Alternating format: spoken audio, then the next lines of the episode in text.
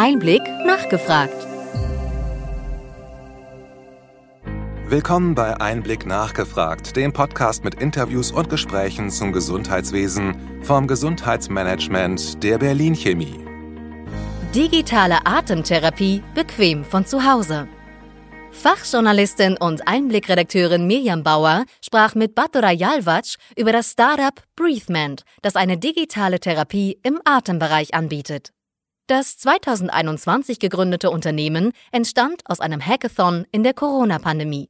Der Mitgründer und COO des Startups stammt aus Istanbul und hat an der Technischen Universität München studiert, mit einem Bachelor- und Masterabschluss im Maschinenwesen, Schwerpunkt Medizintechnik im Jahr 2000. Vor der Gründung von Breathment arbeitete Jalvac in Nürnberg in der Medizintechnikbranche als Berater.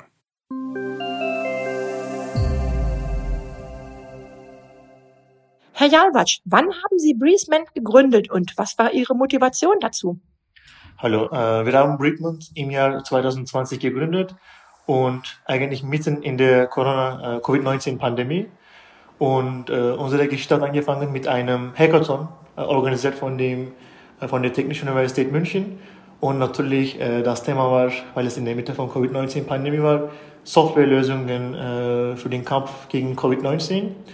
Und äh, wir waren bei der Idee-Sucheprozess äh, und äh, die Mama äh, eines äh, Gründers von mir hat uns angerufen und hat gesagt, ah, ich habe im Fernsehen einen Arzt gesehen und die haben uns, die haben so Patienten empfohlen, während und nach der äh, Covid-19-Infektion Atemübungen durchzuführen. Aber sie hat gesagt, dass sie keine Ahnung hat, wie sie diese Übungen durchführen soll. Weil ich meine, wenn man denkt, man kann Kniebeugen machen, da ist man überall, aber was ist eigentlich eine Atemübung? Und dann sie meinte, es wäre schon cool, wenn es da was geben würde, die, sie, die ihr hilft, diese Übungen richtig durchzuführen. Und dann wir haben diese Idee mitgenommen. Wir waren auch damals schon diese Dreier-Team, zwei Entwickler und ich bin Medizintechniker und haben mir gedacht, okay, wie können wir das verbessern? Und dann wir haben in diesem Hackathon einen Algorithmus aufgebaut, die auf KI und Computer Vision basiert ist und indem wir mit dem Kamera eines mobilen Geräts wie ein Handy oder Laptop zum Beispiel die Atemmuster von Menschen detektieren können und mit dieser Information diese Menschen helfen können, ihre Atemübungen richtig durchzuführen. Und, äh, und äh, wir haben dann äh, mit dieser Idee die Hackathon gewonnen. Und das war dann für uns erstmal auch ein bisschen schockierend und dann aber auch eine Art Ideenvalidation. Wir haben gesehen, okay, es ist ein wichtiges Thema, aber dann was machen wir damit jetzt? Und dann als ein technischer Team, wir haben angefangen mit Ärzten zu reden, mit Physiotherapeuten zu reden und mit Patientinnen und Patientinnen zu reden. Und dann haben wir festgestellt, dass es ein sehr großes Bedarf für nicht nur Atemübungen, aber so für Rehabilitation von Menschen, die unter Krankheiten von Atemwege leiden. Und mit diesem Problem haben wir angefangen, unser Produkt weiterzubauen. Wie funktioniert die Lösung konkret? Äh, mittlerweile, ich meine, wenn man denkt, es ist schon drei Jahre nach 2020. Äh, mittlerweile, wir nennen unsere Lösung als eine Rehabilitationsplattform. Das besteht aus zwei unterschiedlichen Softwarelösungen, die miteinander gebunden sind. Die erste ist eine KI-basierte äh, mobilen Patientenapplikation, die wir auf diesen Kerntechnologie, die wir vor drei Jahren erfunden haben, aufgebaut haben. Und die andere ist eine Telemonitoring-Software für Ärzte und Therapeuten, mit der die ihre Patientinnen verfolgen, aber auch die diese Therapie steuern können. Und wie es funktioniert ist in der Therapieapplikation für die Patientinnen, wir haben unterschiedliche Module, damit sie diese Rehabilitation von so durchführen können. Aber das Wichtigste ist immer noch diese rehabilitative Atem- und Körperübungen.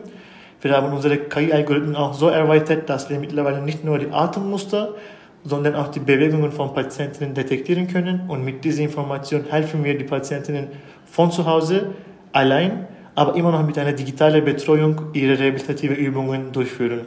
Und auf diese Weise haben die Patienten die Möglichkeit, egal wo die sind und egal welche Phase sie in dem, in dem Krankheit sind, äh, ihre Rehabilitation überall durchzuführen.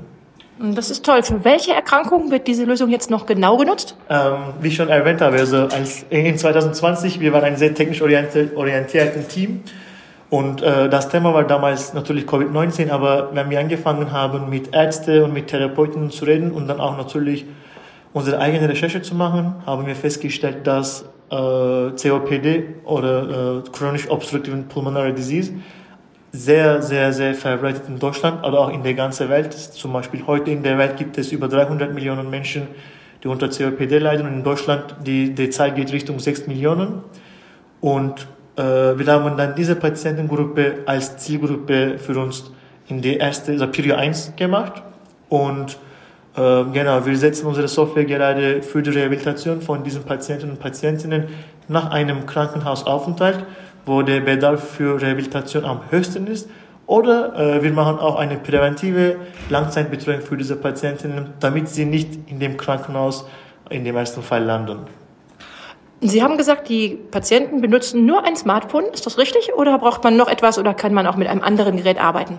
Äh, wir haben immer versucht, dass, es, dass die Anwendung unserer, äh, unserer Plattform oder unserer Lösung so einfach wie möglich ist. Deswegen, wir haben von Anfang an unser Ziel gesetzt, nur Smartphone.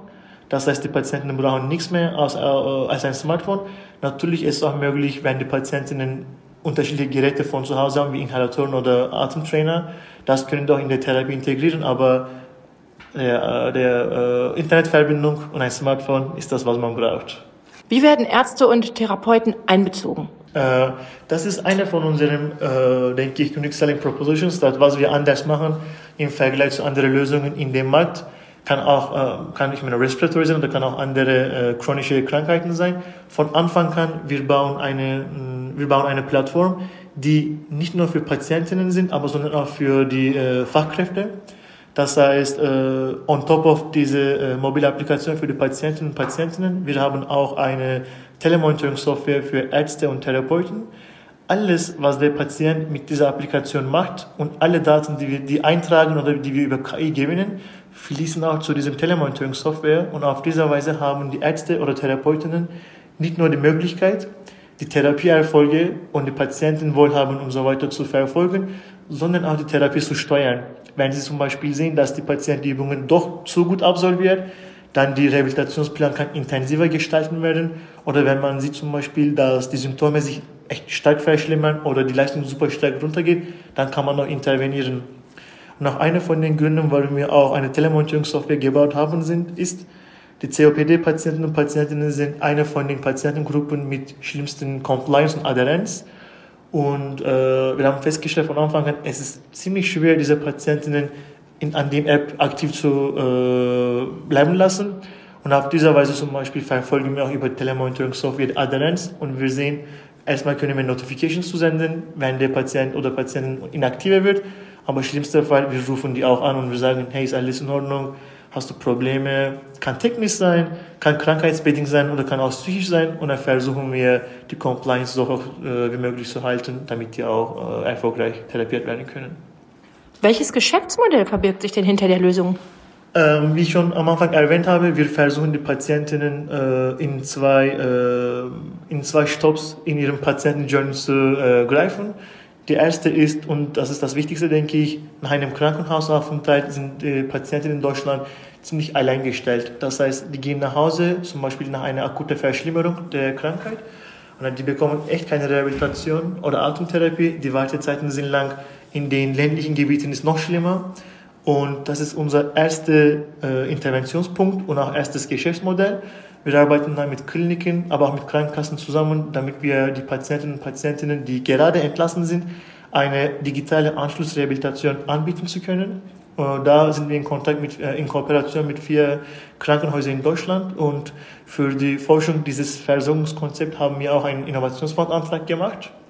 Und unser zweites Geschäftsmodell ist die langzeitige präventive Betreuung von COPD-Patienten und Patientinnen.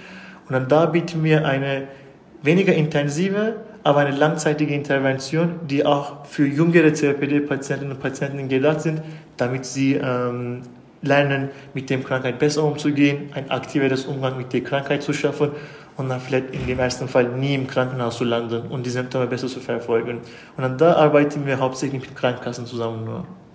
Das heißt, Krankenkassen oder GKV bezahlt die Lösung für Patienten? Äh, noch nicht, weil äh, da gibt es zwei Gründe. Der erste Grund ist, wir sind noch nicht CS-zertifiziert, aber das kommt hoffentlich in vier Wochen. Dann äh, bringt uns ein zertifiziertes Medizinprodukt und dann eigentlich gehen wir in Pilotphase mit einem Klinik in Bayern und dann auch eine klinische Studie für die entlassgebundene äh, Rehabilitation. Und hoffentlich bis Ende des Jahres haben wir unsere ersten Verträge mit Krankenkassen in Deutschland. Könnte ich mir die App denn schon runterladen und testen? Ähm, wir haben jetzt ein geschlossenes Usables-Testing und immer, äh, wir sind sehr offen für Patienten und Patientinnen, die über eine äh, Jahresgruppe sind.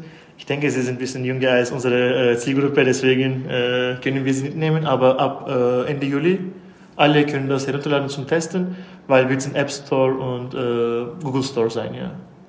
Okay, also könnten das auch Ärzte oder Therapeuten schon testen? Äh, testen, die Fachkräfte können das immer testen. Äh, da sind wir auch sehr offen und wir wollen das eigentlich auch sehr gerne. Und die Therapeuten und Ärzte können es auch mit ihren Patienten erproben, das ist kein Problem. Und ab Ende Juli auch drei zertifiziertes Medizinprodukt. Prima. Ähm, was wollen Sie erreichen, vielleicht so in drei bis fünf Jahren? Ähm, das ist unser, unser Ziel ist es, dass wir bei erstmal bei COPD-Patienten, aber dann auch weiteren chronischen Krankheiten der Atemwege eine, äh, eine äh, ganzheitliche Rehabilitationsplattform zu haben, die für Prävention, aber für Rehabilitation da ist. Und wollen wir erweitern natürlich, dass wir nicht nur in Deutschland, sondern auch in der Dachregion, in Europa, aber dann auch am Ende in den USA auch tätig sind. Und wir wollen, dass diese Care Gaps in, dem, in der Versorgung von diesen Patienten und Patientinnen einfach gefüllt sind und eine äh, nachhaltige äh, Gesundheit für Deutschland auch geschafft werden kann. Okay, dann herzlichen Dank für das Interview, Herr Jachowitsch. Äh, vielen, vielen Dank für diese äh, gute Fragen und äh, schöne Messe noch.